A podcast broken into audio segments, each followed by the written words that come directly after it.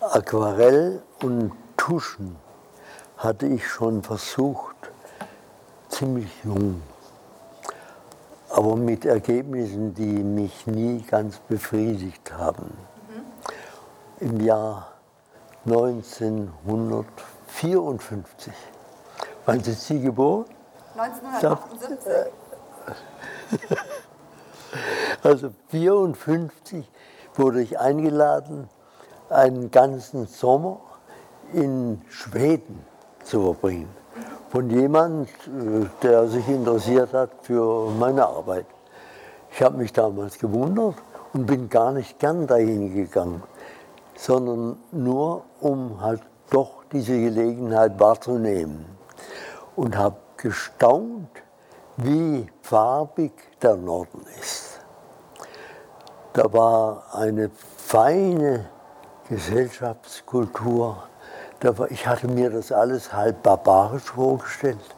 Und dabei sind das dann lauter äh, freundliche Menschen gewesen. Und ich konnte richtig loslegen mit dem Aquarell und mit Tusche. Und die äh, Ergebnisse waren dann so, dass ich am Ende herausgestellt hat, es war ähm, ein ergebnisvoller, äh, ein ergebnisreicher Sommer.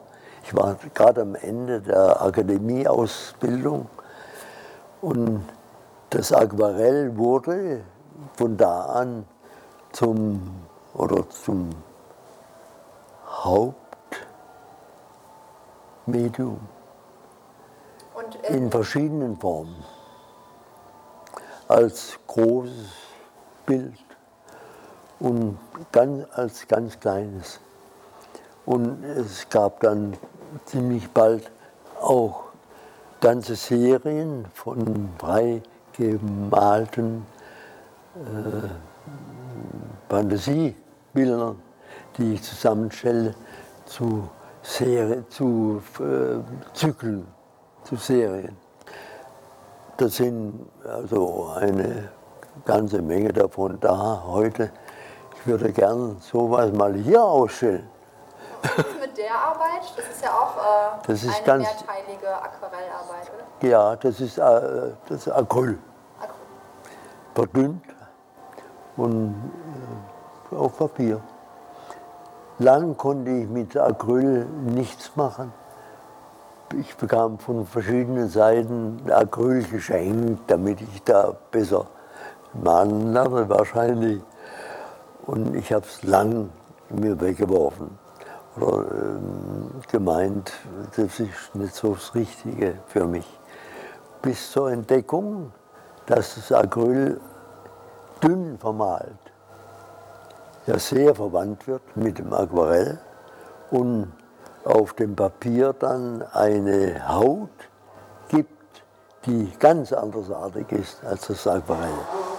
Das Acryl kann man ja nicht wieder vermalen, man kann es höchstens übermalen. Ist aber nachher nicht mehr in Wasser löslich, während das Aquarell ja wieder auflösbar ist. Und die Serien, von denen ich vorhin sprach, sind dann in Mappen zusammengekommen und äh, zu einem der Hauptinteressegebiete geworden.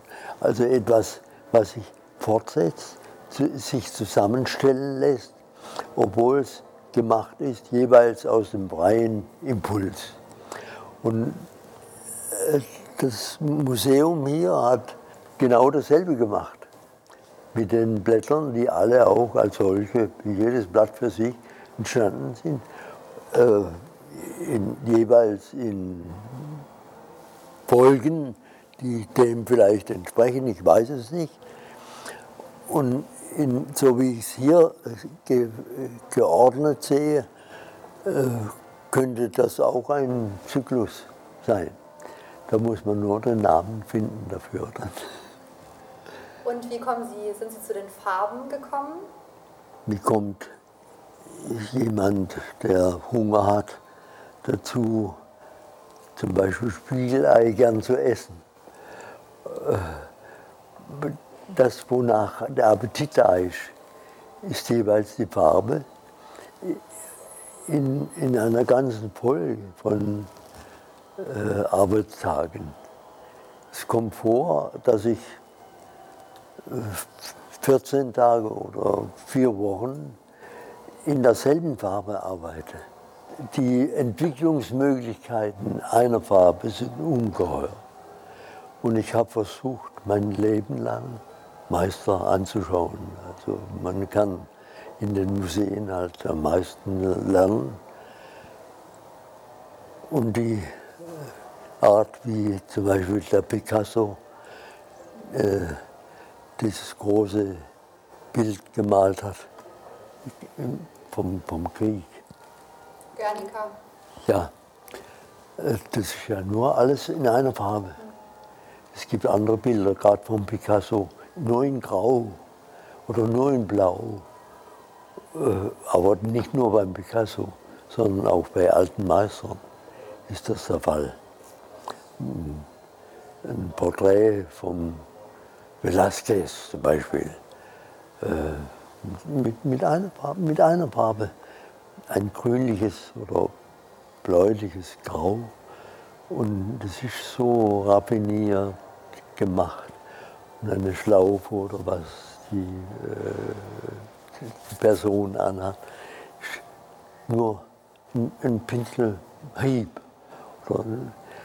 Und die, die Farbe ist je sparsamer, nicht im Sinn von äh, Geld sparsam. Reduziert. Redu ja, je reduzierter die ist, desto intensiver wird sie. Also die Wirkung einer Farbe ist reduktiv.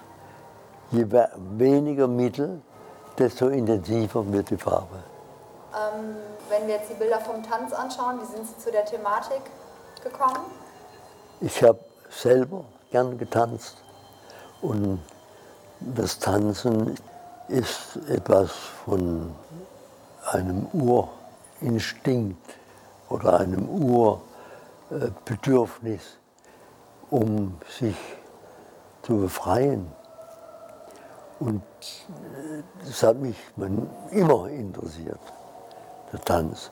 Aber so viel äh, Versuche in dieser Thematik zu arbeiten, sind eigentlich erst jetzt gekommen.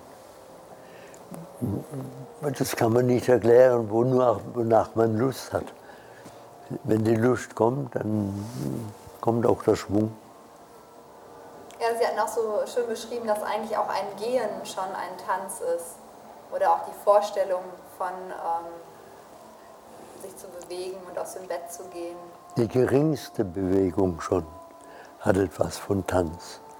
Sobald jemand sich frei bewegt und äh, in einem Rhythmus, dessen er sich gar nicht bewusst ist, ist es äh, eine äh, Entwicklung, die zu beobachten dem Tanz nahe kommt.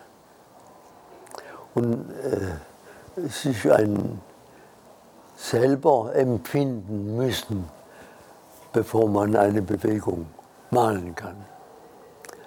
Also, äh, ich würde gern noch so tanzen wie auf manchen der Bilder es, es zum Ausdruck kommt.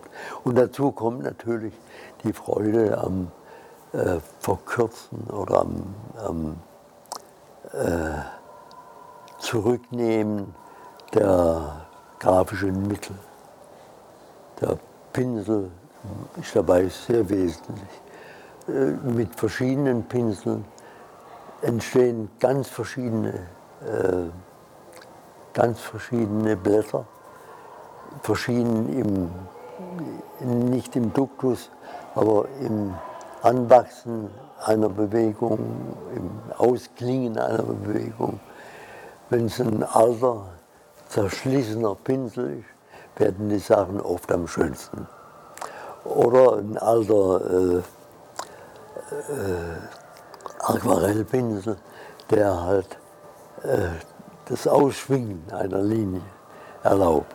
Aber das alles ähm, geschieht ja nicht bewusst, sondern in, in, der Freude der Arbeit. Was ich auch sehr schön finde, oder auch auf den Bildern, die man auf der anderen Seite sieht, dass die ähm, Körper ganz oft so fragmentarisch sind, also dass es Lücken gibt im Körper, dass man immer nur, dass man sich das auch selber, auch den Körper weiterdenken muss. Das, sind schon sehr das, Ergän das Ergänzen ist Sache des Betrachters.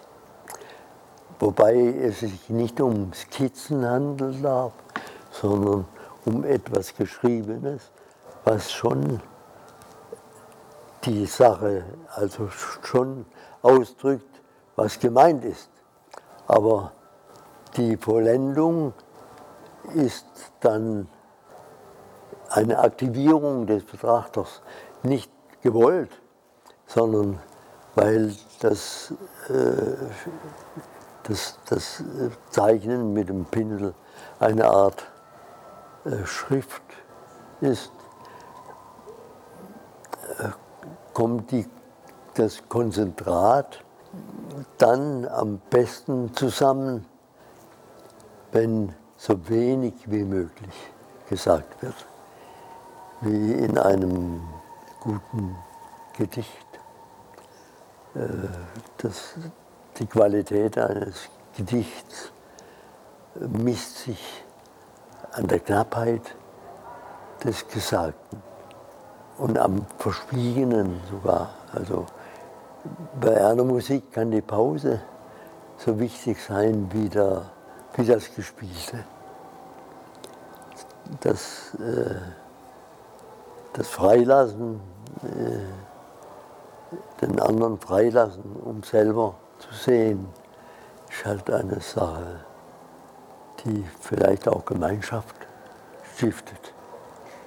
Der, der Betrachter gehört zum Bild und wird aktiviert. Das passt sehr gut zum ZKM, diese Idee, dass der Betrachter aktiviert wird und äh, dazugehört zu der Arbeit. Ja, ja. Und die Bilder, die man malt, sind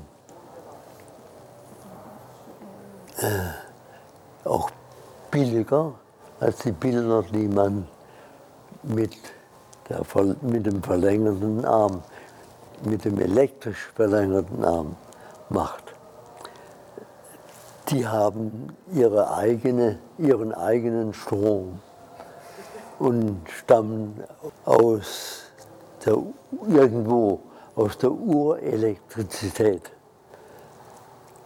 die wir nicht herbeirufen können, die muss kommen.